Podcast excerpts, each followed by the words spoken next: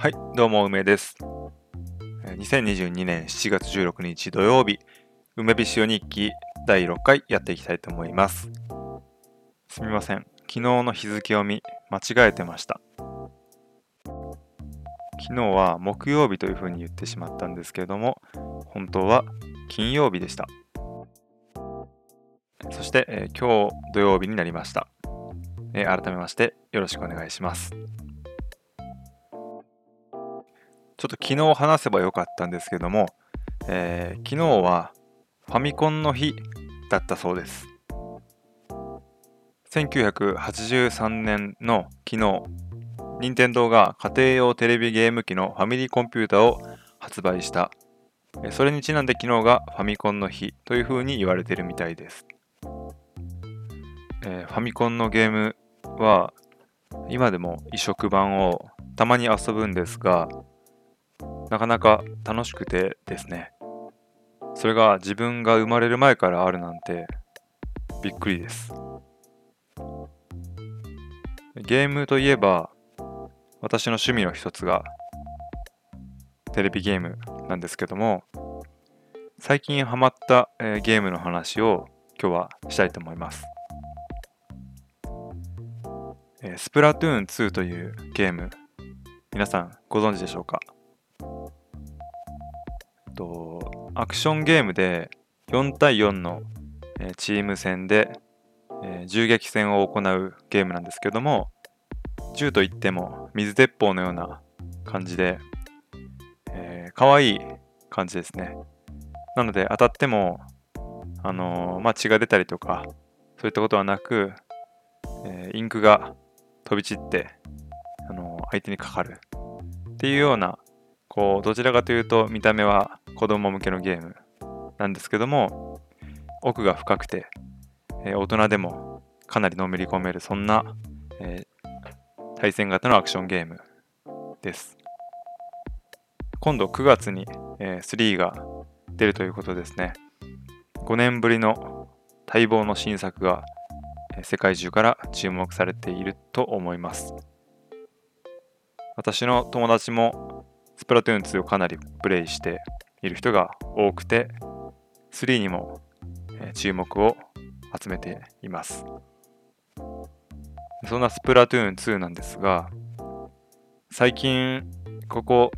1ヶ月前ほどまで本気で頂点を目指してプレイをしていました。といってもですね3が出るという発表が3月か4月かにありましてそれが9月に出るというふうに決まったのでじゃあそこまでに自分の実力を高めて最上位のプレイヤーに食い込もうと思ったのがきっかけです。そこから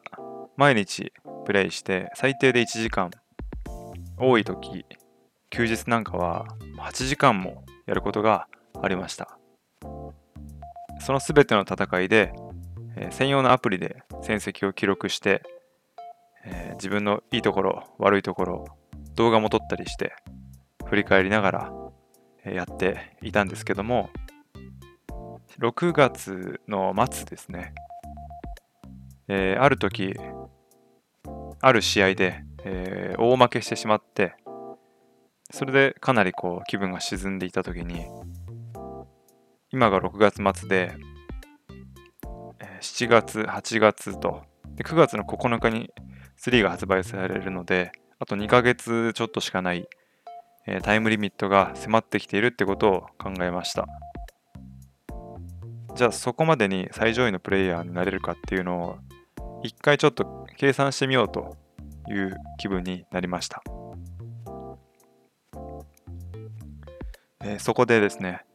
えー先ほど言ったアプリの方で、えデータを見てみるとですねなんと2ヶ月ぐらいでレベルをと10個ぐらい上げないといけないんですけども1個しか上がってなかったんですね。多分これだともう新作が発売されてしまう最上位のプレイヤーになるにはえー、新作が発売されてからもやり続けないといけない。そんな風に、えー、分かってしまって、えその時点で今作では頂点を目指すことは諦めてプレイをやめてしまいました。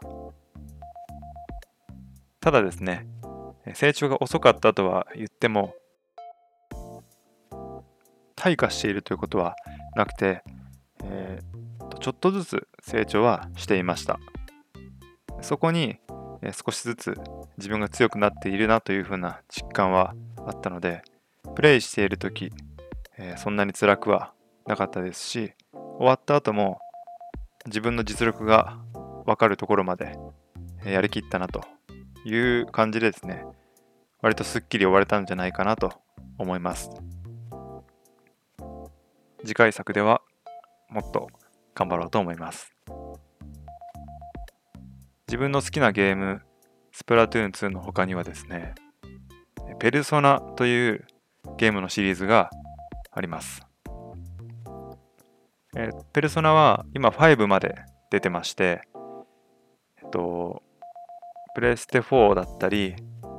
えっと、パソコンとか、まあ、そういったいろんなハードで、え、できるんですけども、何がいいか、とにかくやっぱり雰囲気がとてもおしゃれで、特に音楽が、いいですね。私はペルソナシリーズの3からえー、やっているんですけども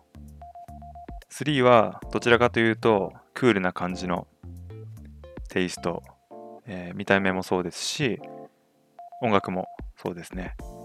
えー、そして4ではまたそれが打って変わって明るくなってストーリーの内容なんかもですね、えー、とても楽しいものになっています。そして最新作の5がこれまた変わってかっこいい感じの